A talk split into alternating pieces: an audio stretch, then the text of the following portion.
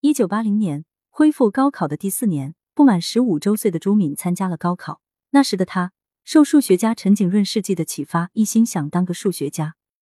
因为高考时做错了一道数学题，他和向往的数学系失之交臂，误打误撞学了古生物学。之后一路深造，获得博士学位后，留在中国科学院古脊椎动物与古人类研究所工作，近十年间出任两届所长。现任中科院脊椎动物演化与人类起源重点实验室主任、研究员，中国科学院大学教授。朱敏对中国古生代鱼类各大主要门类都做了深入研究，在云南曲靖古鱼王国里埋头深耕。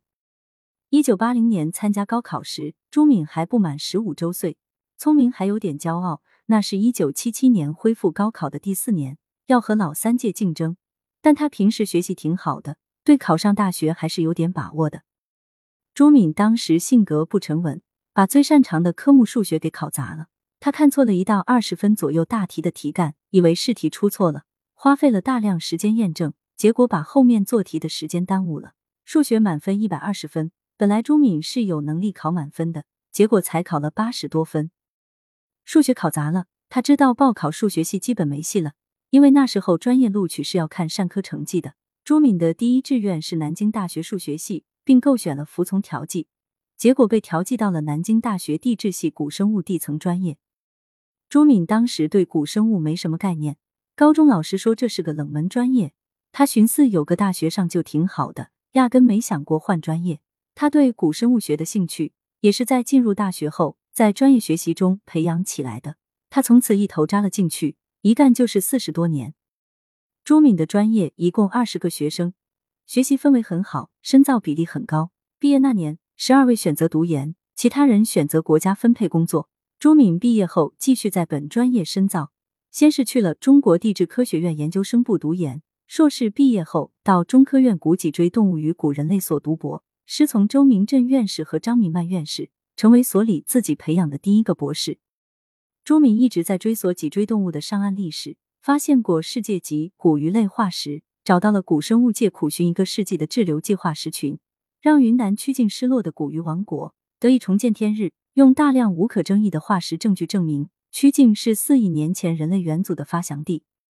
从朱敏上学时到现在，古生物学发生了很大的变化。过去，古生物学是服务于地质勘探工作的，现在更偏向于对生物学的认识。现在，古生物学越来越重视学科的交叉与融合。在研究中广泛应用数学和统计的方法，在野外研究方面，现在的条件也很好。白天开车出去挖掘，一般晚上就回来了，基本也不需要扎帐篷住在野外。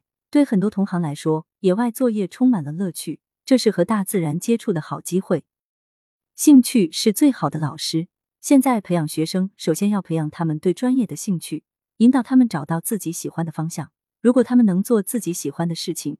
即便每天工作时间很长，也不会感到辛苦。但是如果他们每天都只是为了完成老师交代的任务，那就很痛苦。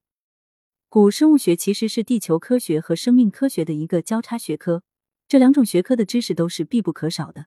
比起专业知识，对学生来说更重要的是培养批判性思维，要学会去提问、查找文献和解决问题。